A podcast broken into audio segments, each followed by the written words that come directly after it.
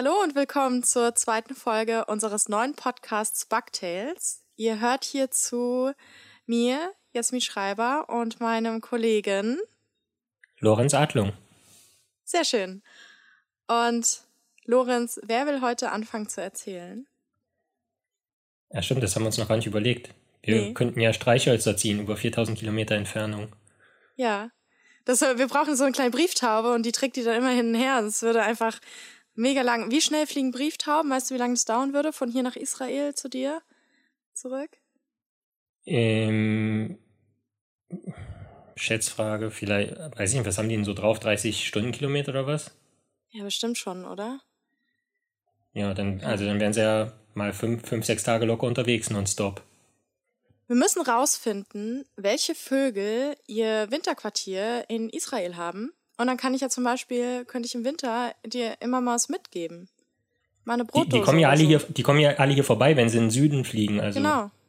Hier ist ja immer wahnsinniger Vogelzug. Und so Vögel beobachten ist auch ein Nationalsport quasi.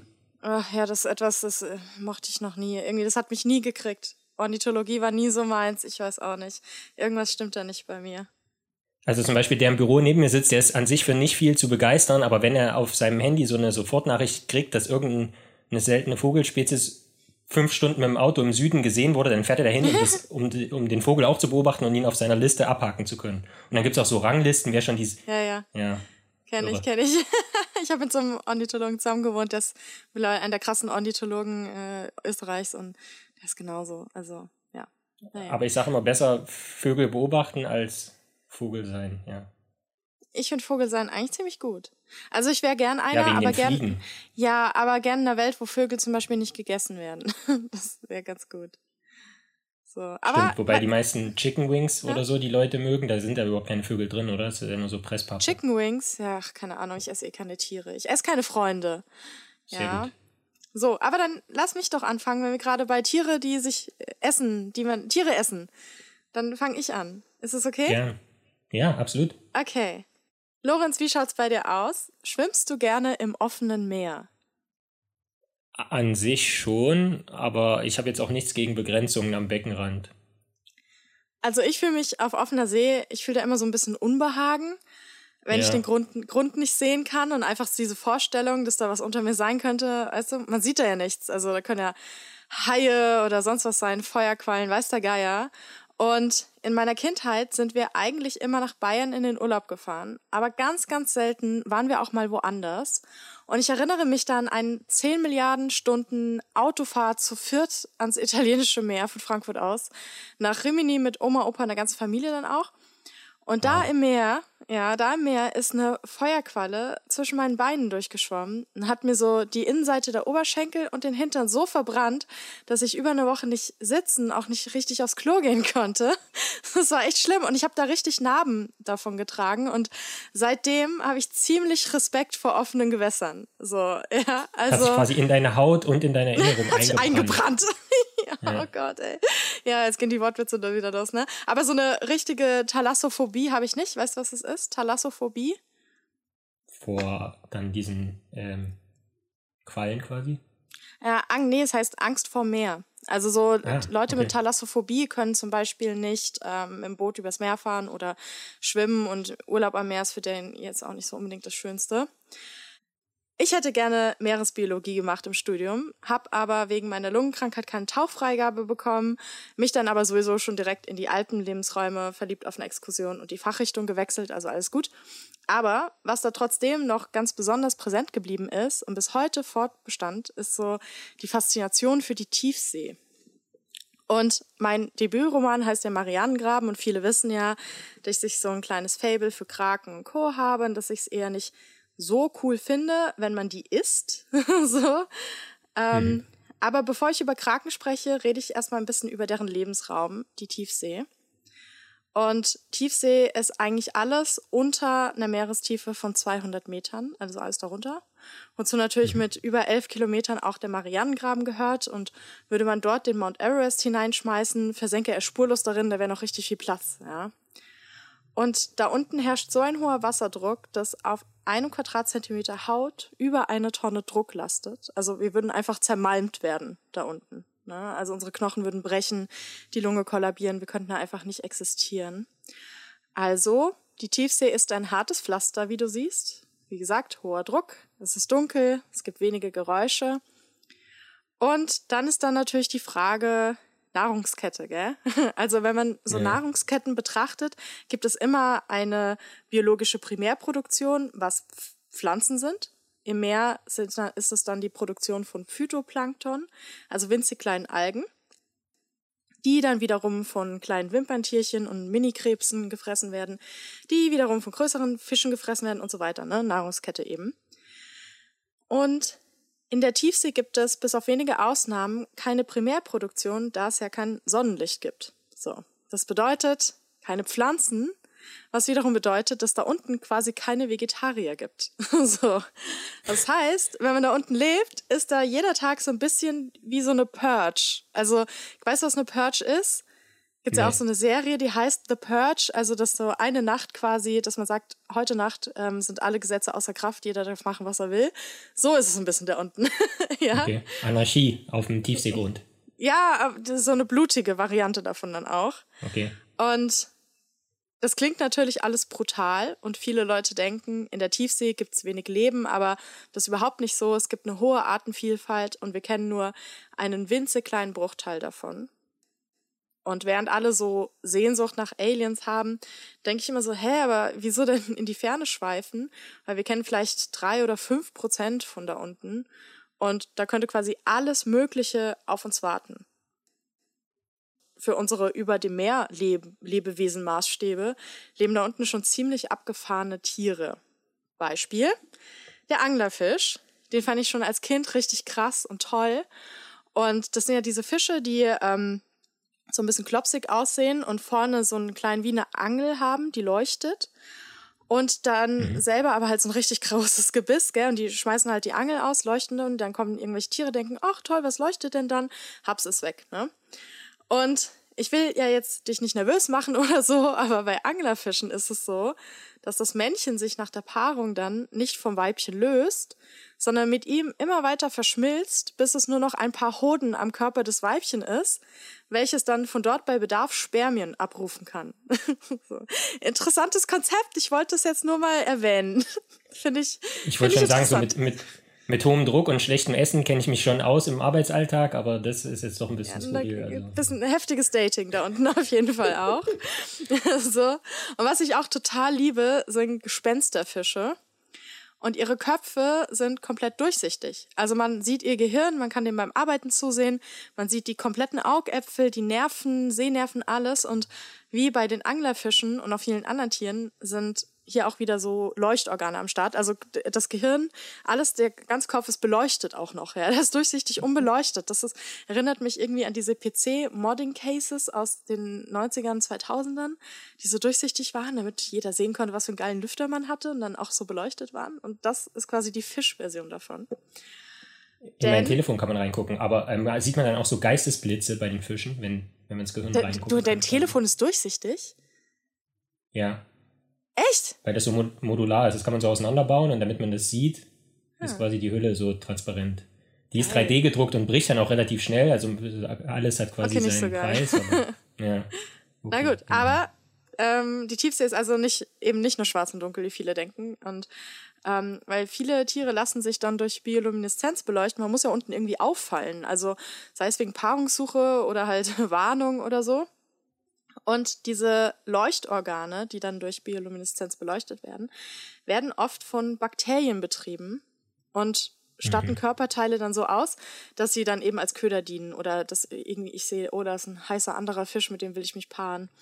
Also ähm, ist es da unten nicht nur dunkel, sondern die Tiefsee wird von lauter kleinen leuchtenden Tieren durchschwommen, die so strahlende Galaxien bilden. Das ist wirklich richtig geil und super schön und ich konnte jedes Mal heulen, wenn ich dann so eine Tiefsee-Doku sehe, wo man das alles sieht. So. Aber nochmal zurück zur Biolumineszenz, denn das Prinzip ist ziemlich cool. Man unterscheidet hier zwischen primärem Leuchten und sekundärem Leuchten.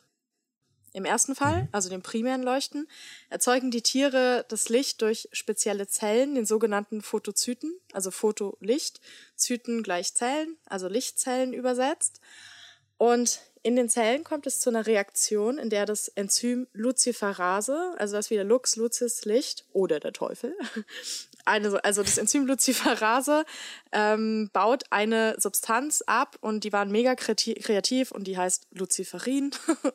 und dabei entsteht eben Licht bei, diesem, bei dieser Reaktion und deswegen leuchtet dann irgendwie, was weiß ich, der Arm von irgendwie einem Kraken.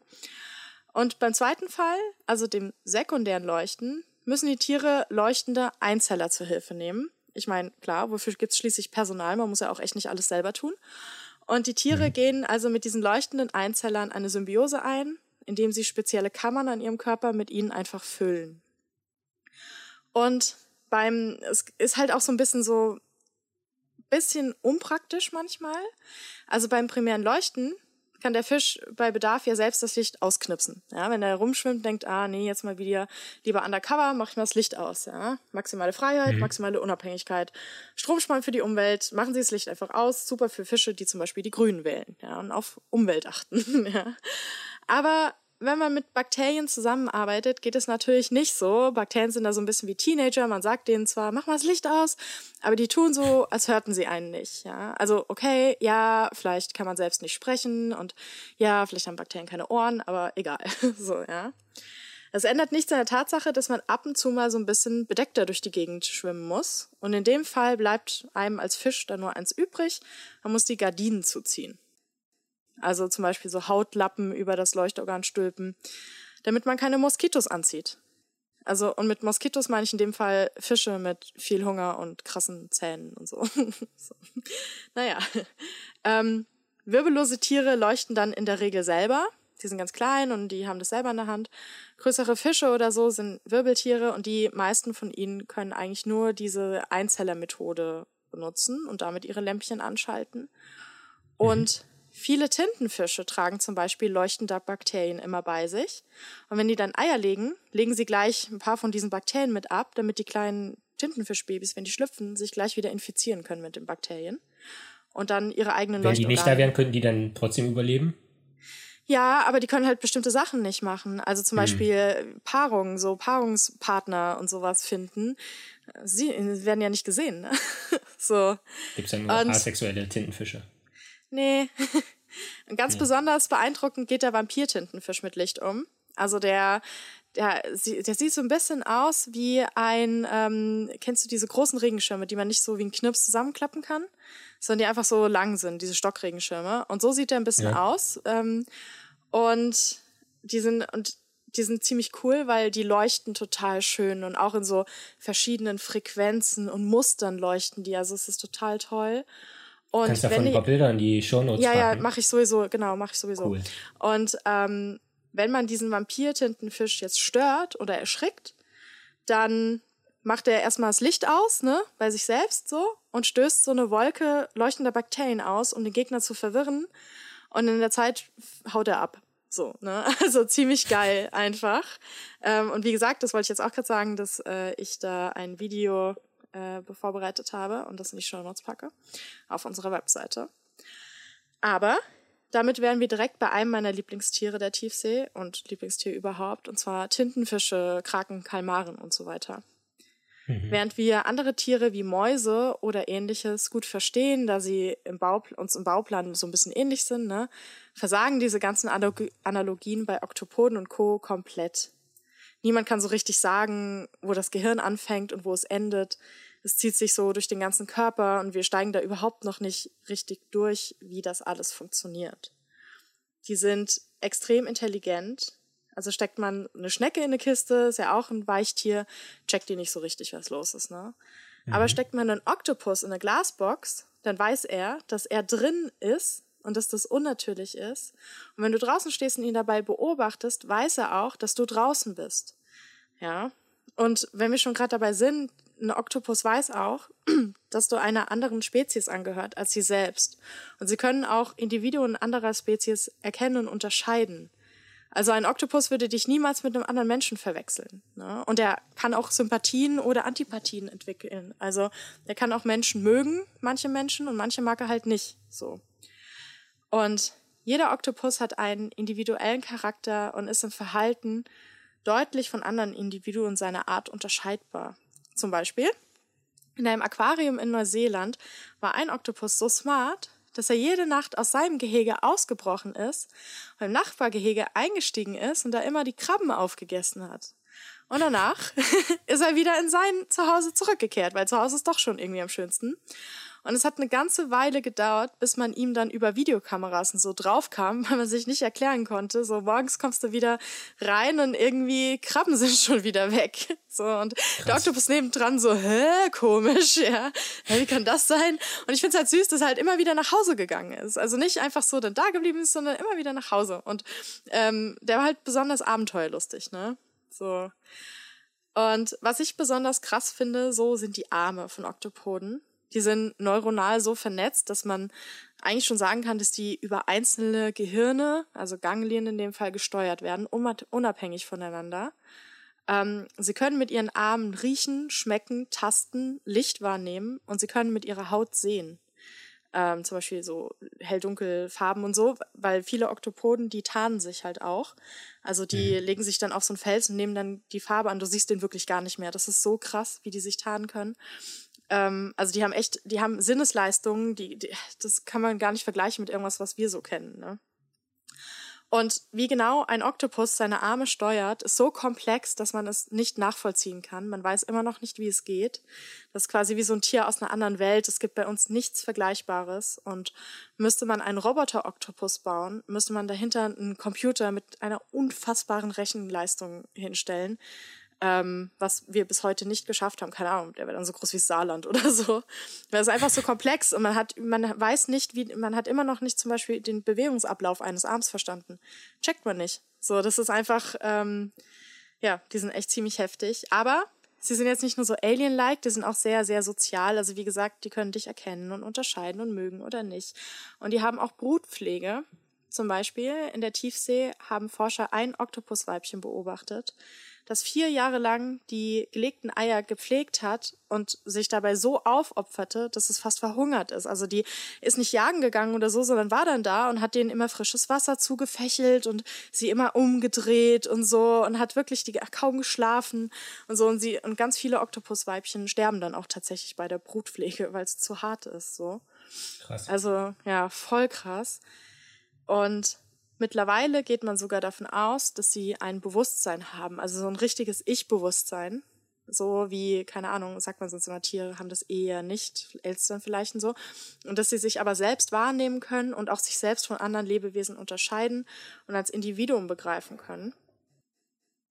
Die sind mega intelligent und sie benutzen zum Beispiel Werkzeug, um Nahrung zu erreichen oder sich zu verteidigen. Also echt Waffen auch.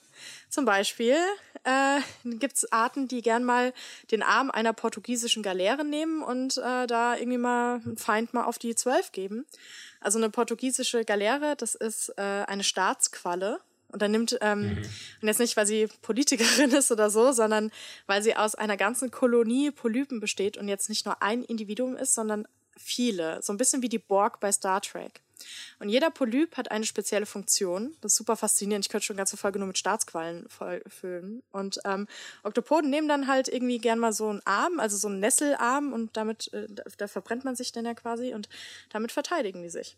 also das finde ich schon ziemlich geil. Oder mit Stöcken oder sowas. Also richtig cool. Und ja, wie gesagt, die sind ähm, auch total verspielt. Also ein Oktopus hat zum Beispiel im Aquarium so eine Pillendose bekommen zum Spielen. Hat er mhm. sich genommen irgendwie, die haben die ihm gelassen und dann hat er die so herumgeworfen und gemerkt, dass der Strom des Wasserfilters die Dose zu ihm zurückschießt. Und daraufhin hat er gegen den Wassersprudler Ping-Pong gespielt. Also immer wieder Dosette hin und her und so. Total süß, ja. Also Oktopoden sind wirklich so, ach, die sind so toll. Die haben, ein Oktopus hat drei Herzen und ist halt ein wirklich sehr schwer zu tötendes Tier. Und es fällt mir wirklich total schwer, Menschen nicht zu verachten, die sich so ein Wunder der Natur dann casual als Kalamaris mit Zitrone in der Paella reinpfeifen. Ey, als sei das so ein Algensalat. Kann ich nicht durchdrehen, aber. Hm. Naja, aber nochmal zurück zur Tiefsee. Wenn wir schon bei coolen Tieren sind, ist mir nämlich gerade eingefallen, was ich auch noch sehr gerne mag, ist die Hesselhoff-Krabbe. Und ja, sie, sie, ist, ja, die ist wirklich so. Und sie hat ihren Namen von The Hoff, also wirklich von David Hasselhoff, weil sie so eine starke Brustbehaarung hat. Haben die die Hesselhoff-Krabbe genannt. Und äh, es gibt da auch die Yeti-Krabbe. Die ähm, Krabben haben Brustbehaarung? Ja. Und es okay. gibt die Yeti-Krabbe, die hat ganz starke Armbehaarung bei ihren Scherenarmen. Und ist diese Arme sehen wirklich aus wie so Yeti-Arme, wie man sich so ein Yeti vorstellt und so die Arme deswegen. Und es sieht also lustig so aus, diese unglaublich. Oder wie? Ja, ja, genau, diese mega pelzigen Arme und dann hinten auf einmal so eine kleine Krabbe dran, die total unbehaart ist. so. Ähm, ja, aber ach genau, was ich vorhin noch erzählen wollte, darf nicht fehlen, der Kolosskalmar. Das ist so ein krasses Ding. Ähm, das ist ein 14 Meter langer Tintenfisch. Also stell dir mal vor, 14 Meter langer Tintenfisch. Da sinkt einem schon der Arsch auf Grundeis und ist wahrscheinlich auch der Grund, dass man so oft diese ähm, Kupferstiche oder sowas sieht mit ähm, mit irgendwie Kalmaren, die dann Fisch, äh, Boote angreifen und so. Aber so ein 14 Meter Ding kann so ein klein, so eine Yacht schon mal auf ein, kann schon mal runterziehen, ne? So. Ist es der, der, der so selten ist, dass wenn der in der Tiefsee in, zufälligerweise mal auf einen Artgenossen trifft, dass dann einfach dem direkt eine Packung Sperma quasi injiziert wird, weil so selten und da ist im Prinzip keine Zeit zu checken, Männchen, Weibchen einfach erstmal rein, weil kann sein, dass man demnächst keinen, keinen anderen Artgenossen mehr sieht weiß nicht, also die sind auf jeden Fall selten. Und es gibt ja auch Wale, ja. die sich so selten sehen, die sowas machen. Kann schon sein, ja. das müsste ich mal nachgucken. Aber die sind auf jeden Fall selten und das ist, äh, komme ich gleich nochmal drauf zu sprechen. So, mhm. nochmal zurück zur Tiefsee. Ähm, also viele, wie gesagt, äh, ist ziemliches Gemetzel da unten. Und viele Tiere sind da aber auch, die sich darauf spezialisiert haben, diese Biomasse, die von unten runterfällt, zum Beispiel Menschen, nein, zum Beispiel, zum Beispiel Wahlkadaver zu essen, weil wenn oben Fisch stirbt, fällt es halt runter, ne? Und es dauert zum Beispiel bis zu zehn Jahre, bis so ein Wahlkadaver komplett abgebaut ist. Und wenn mal so einer absinkt, dann ist es so ein Festschmaus für alle, weil Lorenz, das Leben der Tiefsee ist hart. Es kann Monate oder Jahre dauern, bis mal jemand zum Paaren vorbeikommt, zur Paarung. Es mhm. kann sein, dass du ein paar Jahre niemanden triffst. Oder auch mal Monate, bis Beute vorbeischwimmt. Und ich meine, so Schweigekloster, äh, wenn du mal wirklich Ruhe willst, dann taucht da runter, ne? Und naja, falls du doch jemanden triffst, da unten viel Glück. ähm, 95 Prozent der Ozeane sind unerforscht und wir haben keine Ahnung, was da unten in der Tiefsee alles lebt. Also da könnten echt noch Urzeittiere sein, keine Ahnung. Sie ist der größte Lebensraum unseres Planeten und doch weniger erforscht, als es zum Beispiel der Mond ist. Und theoretisch könnte da unten wirklich alles lauern. We don't know. Wissen es nicht. Und ich hoffe, dass wir es auch nicht erfahren werden, da Menschen dazu neigen, Dinge zu zerstören, die sie kennenlernen. Also hoffe ich einfach, dass die Tiefsee noch möglichst lange unerforscht bleibt. Ende also ist es im Prinzip wahrscheinlich, dass äh, bei Frank Schätzings der Schwarm, da es da unten irgendein, irgendeine Spezies gibt, die uns quasi an Intelligenz und also mit den, mit den Tintenfischen ist ja schon der Fall, dass, dass die uns irgendwie komplett übertreffen und ja, es ist halt ist sehr schwer zu vergleichen uns mit Tintenfischen, weil die so alles bei denen ist so anders, dass du ja. deren Intelligenz sowieso nicht vergleichen kannst mit unserer, weil sie ganz anders funktioniert als unsere. So und ja. keine Ahnung, es könnte wirklich alles Mögliche da unten lauern. Das ist halt schon irgendwie ich will es ja schon wissen, ne? Aber also es ist super schwer da unten zu forschen wegen des hohen Drucks also Gefährte ja. zu bauen. Ähm, erstmal, dass die, die nicht zusammengefaltet werden.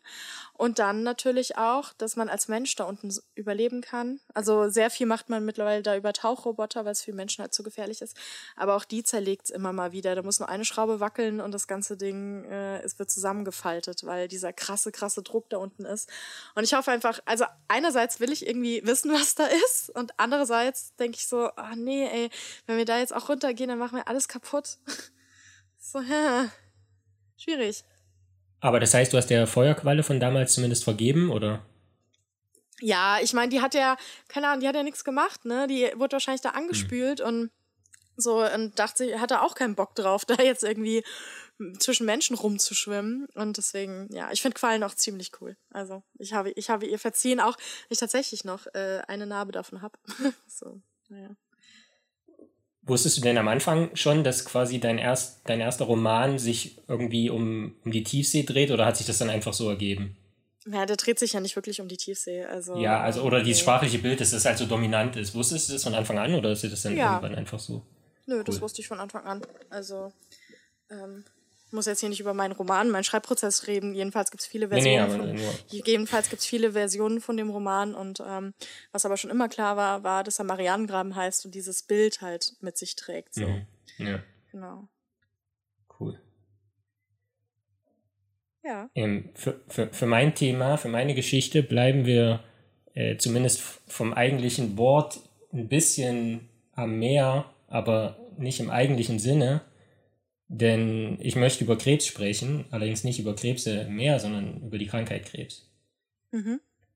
Und ähm, für diese Geschichte habe ich mir viele verschiedene Einleitungen überlegt, denn Krebs ist in jederlei Hinsicht ein schwieriges Thema. Und deshalb möchte ich auch mit einer kurzen Vorrede beginnen. Ähm, ich habe meine Doktorarbeit, wie das ja auch auf der Homepage zu lesen ist, auf unserer Homepage zu lesen ist, habe ich am Deutschen Krebsforschungszentrum in Heidelberg absolviert. Und dabei habe ich im Prinzip das komplette biomedizinische Spektrum kennengelernt, von der Grundlagenforschung im Labor bis hin zur klinischen Anwendung. Und die Ärztinnen und Ärzte, mit denen ich zusammenarbeiten durfte, vom Universitätsklinikum in Heidelberg, haben täglich mit und für die Patientinnen und Patienten sowie deren Angehörige alles gegeben. Hm. Physisch und psychisch gelangt man da oft in Extremsituationen. Das gleiche gilt übrigens auch für das äh, Pflegepersonal, obwohl ich mit diesem nicht in ständigem Austausch mich befand. Aber ich möchte das zum Anlass nehmen, um eine politische Forderung zu formulieren, denn ich weiß, dass sich in unserer Hörerschaft zumindest schon eine Person äh, befindet, die äh, politische Entscheidungen mittragen kann. Mhm. Und diese, diese Forderung ist relativ einfach, bezahlt die Menschen in Pflegeberufen endlich besser. Alten- und Krankenpflege bedeutet Gesellschaftspflege letzten Endes. Und eine nachhaltigere Investition in Gesundheit und Zusammenhalt gibt es eigentlich fast nicht. Und also da ist einmal dieser, dieser Pflegeaspekt sozusagen, dieser äh, der bei Krebs eine Rolle spielt. Ähm, auf der anderen Seite habe ich auch mit einem Slam schon auf den Bühnen der Republik gestanden und der trug den Titel, ich weiß nicht, Jasmin, darf ich singen? Ähm. Also das ist nicht der Titel, aber. Sing, wenn du singen willst. Okay, also der, der Slam hat den Titel Are we human or are we cancer? Und ähm, mit dem war ich in, weiß ich nicht, in Hamburg, Berlin, Leipzig, Köln, Stuttgart, München, um einige Städte zu nennen. Und der Punkt ist, ich habe mit vielen Bürgerinnen und Bürgern über das Thema Krebs gesprochen. Und gesprochen heißt klar, ich habe denen von meiner Forschung erzählt, aber viel wichtiger, ich habe denen zugehört.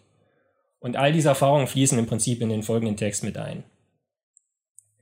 Krebs ist furchtbar, im wahrsten Sinne des Wortes. Auch mir macht die Krankheit Angst. Das Pankreaskarzinom, allein das Wort klingt brachial, Bauchspeicheldrüsenkrebs, zählt immer noch zu den Krebsarten mit den schlechtesten Prognosen.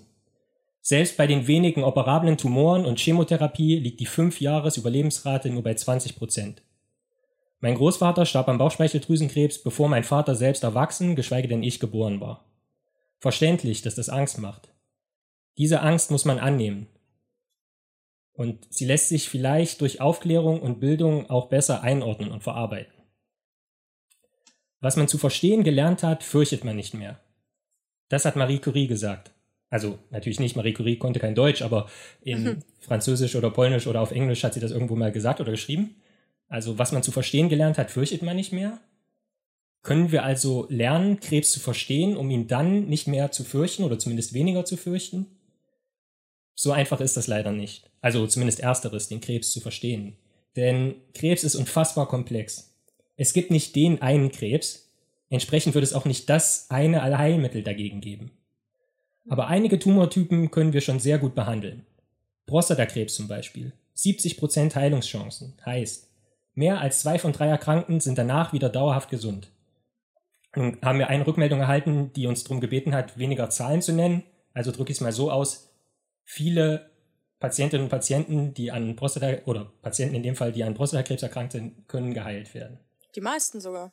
Ja, ja genau. Also die Mehrheit. Beim Hodgkin-Lymphom, äh, Lymphdrüsenkrebs, stehen die Chancen bei Chemotherapie und Bestrahlung sogar noch besser als beim Prostatakrebs. Und das ist natürlich ermutigend.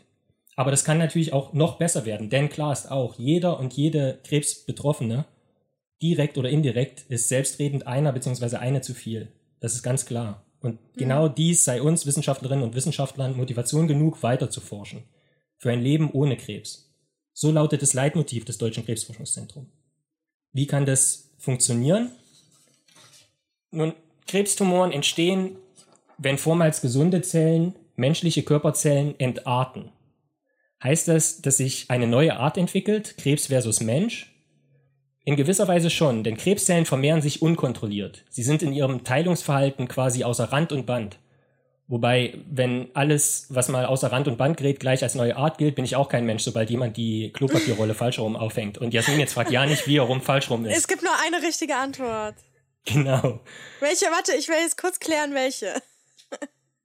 welche ja, quasi von, vom oben zum, äh, zum Menschen hin. Genau. Unten, ich weiß nicht, nicht was mit den Leuten. Ja, geht gar nicht, ja. ey. Oh, okay, nee. gerne weiter. Entschuldigung. Ich Gut. Krebszellen vermehren sich schneller als gesunde Zellen. Im Prinzip klingt es relativ einfach. Teilen sich die einen Zellen schneller als die anderen, ja oder nein, fertig ist die Krebsdiagnose. Schnell teilen Krebs, langsam teilen kein Krebs.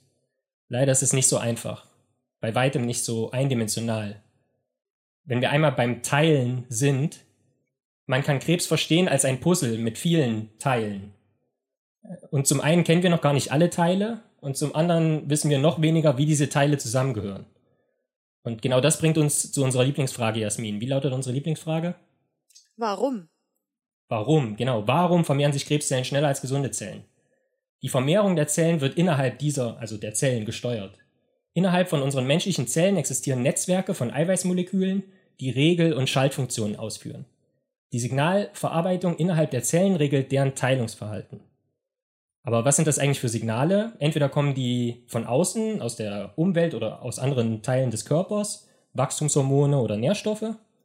Die Teilungssignale können aber auch aus dem Inneren der Zelle selbst kommen. Das sind dann meistens Stoppsignale. Stopp, hier ist gerade etwas schiefgegangen, wir brauchen noch etwas Zeit bis zur Teilung und sind gleich wieder für Sie da. Jetzt habe ich überlegt, was es dafür für ein sprachliches Bild oder für, für ein Beispiel gibt, so, so ein Teilungsereignis und habe spontan an so eine Scheidungsfeier gedacht sich scheiden lässt, feiert man doch, oder? Also so aus. Ja, aber eher so Geburt, zwei. oder? Oder Ge Geburt, Ge ja, okay, Geburt, Geburtstags, genau, Geburtsfeier, Geburtsfeier. So, man will also, hat dieses Teilungsereignis Geburtsfeier und will da jetzt hingehen. Und dann sieht man aber gerade, als man aus dem Haus geht, ah, ich habe einen Fleck auf dem Hemd. Und dann ruft man eben an und sagt, hier, wartet man noch mit der Teilungsfeier. Also mit der Geburt werden die Leute dann wahrscheinlich nicht warten. Also, also äh, der Vergleich hinkt etwas, das sehe ich ein. Aber man sagt halt, okay, ich brauche noch ein bisschen, mach das Hemd sauber. Und erst wenn alles sauber und ordentlich ist, kann man im Prinzip zu diesem Teilungsereignis äh, schreiten. Ähm, bei der Krebsentstehung funktioniert es nicht. Da wird weitergemacht, selbst wenn Dinge schiefgehen. Erbgut kaputt, weitergeteilt. Keine Wachstumshormone mehr da, trotzdem weitergeteilt. Der unkontrolliert wachsende Zellhaufen reift in der Folge zu einem Tumor heran. Aber dieser Tumor entsteht nicht im luftleeren Raum. Also vielleicht in einem sauerstoffarmen Milieu.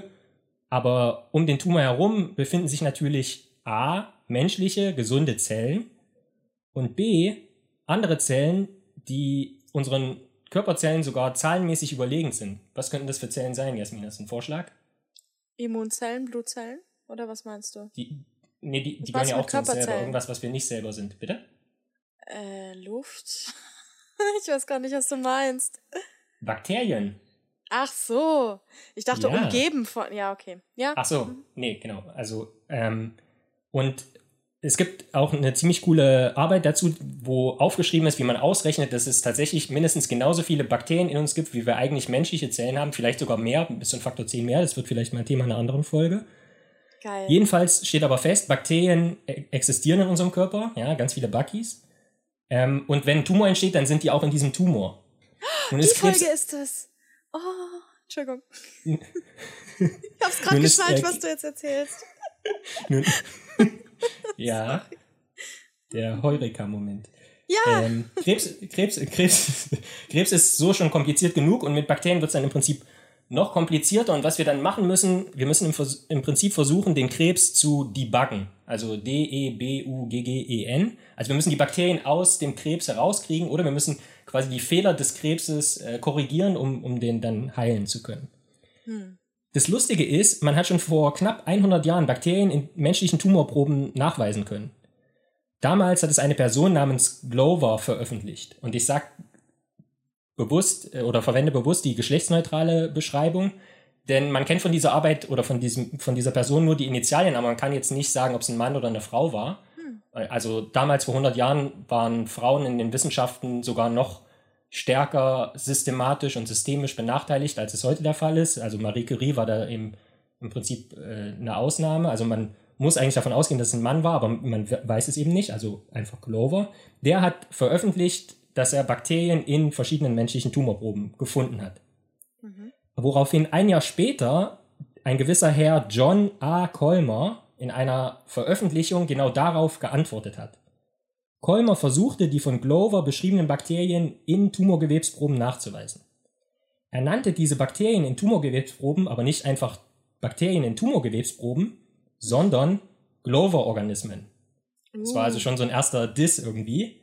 Ja. In der Arbeit, ja, in der Arbeit schreiben Colmer und sein Team nämlich auch, sie hätten Glover mehrere Briefe geschickt, weil Glovers Versuchsprotokolle sehr ungenau waren, aber Glover hätte nie geantwortet. Das war also die 1926 Variante von jemanden blockieren oder Ghosting. Ghosting, so. ja. Ja, Ghosting. Geil. Ghosting in der Wissenschaft. War bestimmt doch eine Frau Glover und dachte sich so, alter Halsmaul. ja.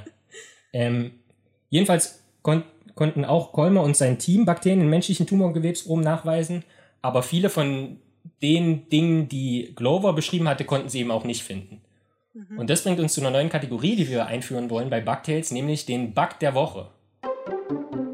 Das sind lustige Geschichten vom Scheitern in den Wissenschaften und das war eben ein Prinzip, also es wird auch in dieser Veröffentlichung, die ich auch in die Shownotes packe, wird beschrieben, ja, wir haben dann so versucht nach, nachzukochen, was äh, Glover gemacht hat und an manchen Stellen schreibt er aber, ja, ich habe einmal die eine Salzlösung genommen, mal die andere, die haben beide ausprobiert und es sah irgendwie nie so aus wie das, was er da irgendwie beschrieben hat. Aber die haben halt auch Bakterien gefunden. Wenn, also nicht, also ein paar haben sie auch gefunden, die der, die Glover beschrieben hat, aber eben nicht alle.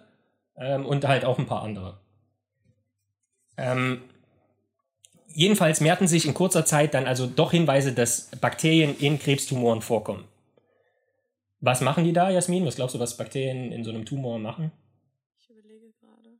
Ich weiß es nicht. Also, hä? W wann kommen die denn da rein? Müsste ich da mal wissen. also, sind die jetzt schon einfach da während dem ersten Zellteilungsereignis? Oder kommen die nachträglich genau. dazu? Also das ist natürlich schwierig nachzuweisen. Das ist so eine Art Henne-Ei-Problem. Ja? Ist erst ja. der Tumor da oder ist das Bakterium? Also da müssen wir ja quasi am Anfang schon sozusagen, also man wüsste es nur, wenn man das Weil Bakterium sonst würden sie sich ja vielleicht ernähren von, würde. Ja, vielleicht ernähren die sich halt davon, aber... Genau, ja.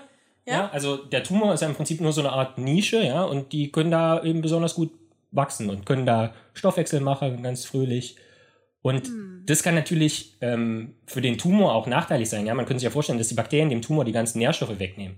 Dann würden sie zwar quasi ihre Umwelt zerstören und Bakterien sind ja nicht so dämlich wie Menschen, dass sie ihre Umwelt zerstören, bis nichts mehr da ist und sie dann auch irgendwie verrecken, aber ähm, man weiß, wenn es so wäre, wäre es schwer nachzuweisen, weil dann gäbe es ja nie einen Krebs und dann würde man die Bakterien auch nicht mehr sehen. Das heißt, das wäre irgendwie schwierig nachzuweisen. Naja, fleischfressende Bakterien gibt es ja durchaus, die Nekrosen auslösen und dann den Menschen killen. Nicht so ganz nachhaltig. Ja. Stimmt. Okay, also mit, mit kleiner Einschränkung. Zweite Möglichkeit, und die lässt sich tatsächlich besser untersuchen, ist, dass die Bakterien, die sich dann in diesem Tumor befinden und mit dem entweder in Symbiose leben oder also zumindest friedliche Koexistenz haben, die, die Krebsbehandlung an sich beeinflussen.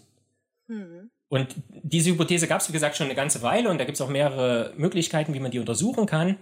Ähm, schließlich eine Richtung wurde erforscht von einer Arbeitsgruppe von Ravid Straußmann, die am Weizmann-Institut, wo ich arbeite, direkt im Stockwerk unter mir äh, angesiedelt ist. Mhm. Und die fanden heraus, dass bestimmte Bakterien das Krebsmedikament Gemcitabin verstoffwechseln können.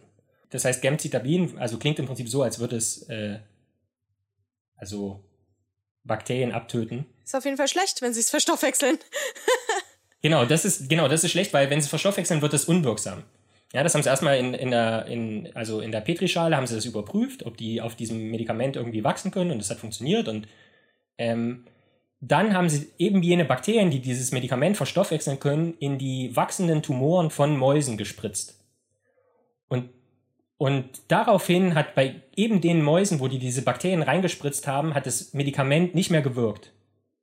Denn also die, Mäuse sind dann therapieresistent geworden, weil, wie gesagt, die Bakterien im Tumor verstoffwechseln das Krebsmedikament, machen es unwirksam und dann wirkt auch diese ganze Krebsbehandlung nicht mehr. Das heißt, die Mäuse mit den Bakterien versterben vermehrt nach dieser induzierten Krebserkrankung.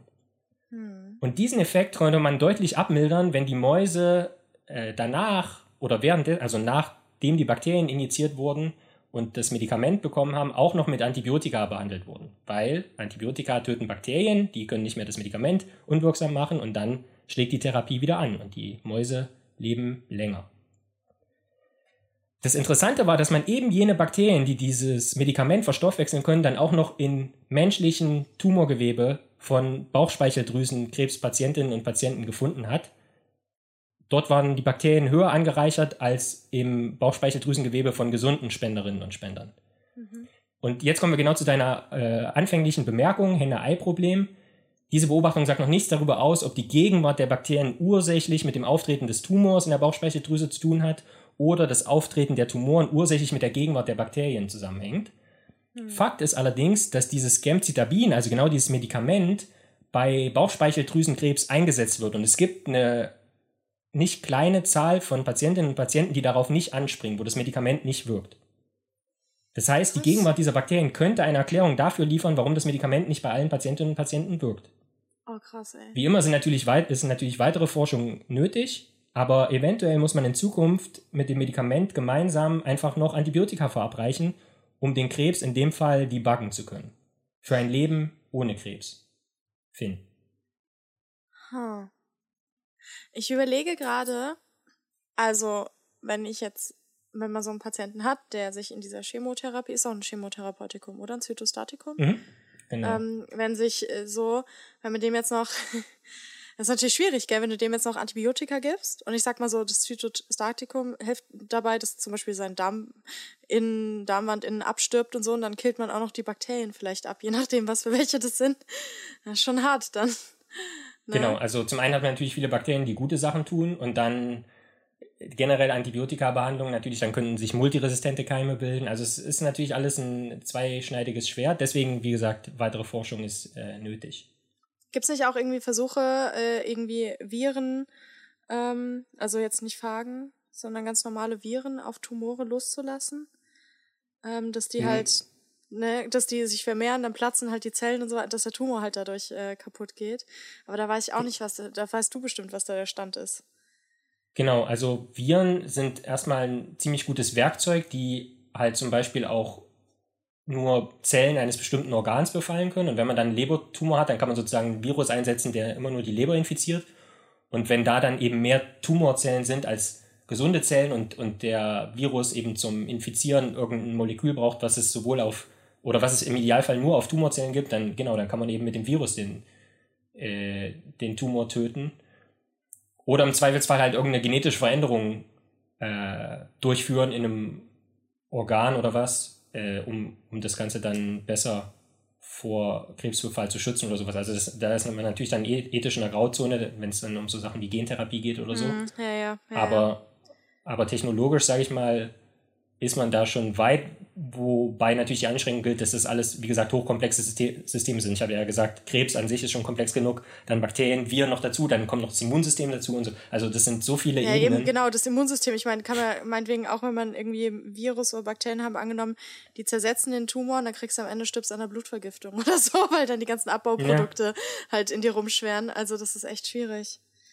Hm, krass wie übel. Stell dir vor, äh, so, oh Gott, stell dir vor, so, irgendwann ist man da so weit und hat das verstanden und dann weiß man so, gut, die letzten 100 Jahre Leute, die daran gestorben sind, hätten, ach, das ist frustrierend, wenn man daran nachdenkt. Nee, genau, deswegen muss man, muss man sozusagen, also ich glaube, das bringt einen halt nicht weiter, wenn man sagt, mhm. naja, also wie dumm waren wir vor, vor einer gewissen Zeit, weil wir Sachen noch nicht gewusst haben, sondern man muss eher sagen, okay, jetzt haben wir ein kleines Teil von diesem Puzzle mehr verstanden, können ein paar Leuten mehr helfen und ja. Äh, es wird quasi mit, je mehr wir wissen, umso mehr wir verstehen, umso besser wird es im Prinzip. Wir können im Prinzip eigentlich nicht mehr schlechter werden, weil, also klar, man irrt sich natürlich auch in der Wissenschaft, aber da. Ja, aber gut, aber ich meine letztlich, ich meine, das war wie Marie Curie, die hast du ja vorhin angesprochen, ne? Ja. mit ihren Röntgenstrahlen. Wie oft hat sie sich geröntgt? Mhm. 20 Mal am Tag oder so? Wie jung war sie, ja, als sie gestorben ist? ist auf jeden Fall nicht geworden. Ja, also Mitte 60, glaube ich, oder so. Ja, ja, weil man da erst noch nicht gecheckt hat, so richtig so. Und dann erst irgendwann gemerkt hat, ach so, oh, Röntgenstrahlen. Hm, nicht so gut. Ja. Macht das Erbgut kaputt. Jetzt darf niemand mehr mit dem Mund pipettieren. Aber krass mit der Forschung. Hm.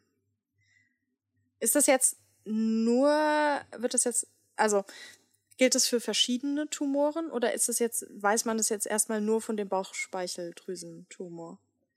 Die Arbeit wurde, ist vor zwei Jahren erschienen und äh, gerade vor zwei Wochen, das war so ein bisschen der Aufhänger, wie ich nochmal darüber nachgedacht habe, hat ge genau dieselbe Gruppe noch ein bisschen eine systematischere Studie veröffentlicht. wo man sich sieben verschiedene Tumortypen angeguckt hat in mehr als 1500 Proben und hat da eben also erstmal herausfinden können, also es ist relativ schwierig, Bakterien in Tumoren nachzuweisen, weil die sind nicht so, also da gibt es nicht so große Mengen davon. Und wenn man so ein Tumorgewebe aufreinigt, kann es natürlich auch im Labor geschehen, dass man das dann irgendwie mit Bakterien aus dem Labor verunreinigt. Und das dann quasi rauszurechnen, diese Verunreinigungen oder rauszukriegen durch mit entsprechenden Kontrollproben ist schon mal nicht trivial. Und durch die vielen Proben und auch Kontrollen, die man gemacht hat, war man sich dann aber relativ sicher, okay, es gibt eigentlich in, in diesen sieben äh, äh Tumortypen findet man Bakterien und lustigerweise auch, also klar, in so, in so Geweben wie Lunge oder so, die quasi kon direkten Kontakt zur Außenwelt haben, dann macht es schon Sinn, dass man da irgendwie Bakterien hat. Aber selbst im, Ge im Gehirn, wo jetzt kein direkter Austausch mit der Außenwelt stattfindet, normalerweise, äh, fand man auch äh, zumindest bakterielles Erbgut in den Proben. Also man weiß nicht, ob die da le lebend waren und, und wirklich Stoffwechsel betrieben haben, aber das, zumindest das Erbgut konnte man, konnte man finden.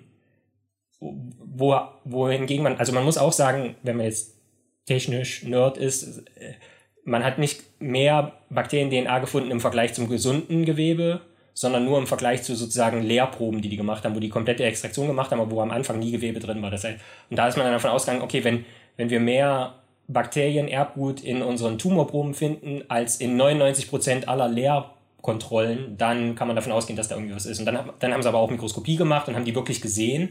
Also das ist dann schon ein guter Beweis. Und die, wo es eben, wo am, mit Abstand am meisten Bakterien waren, war in, im äh, Brustkrebstumoren.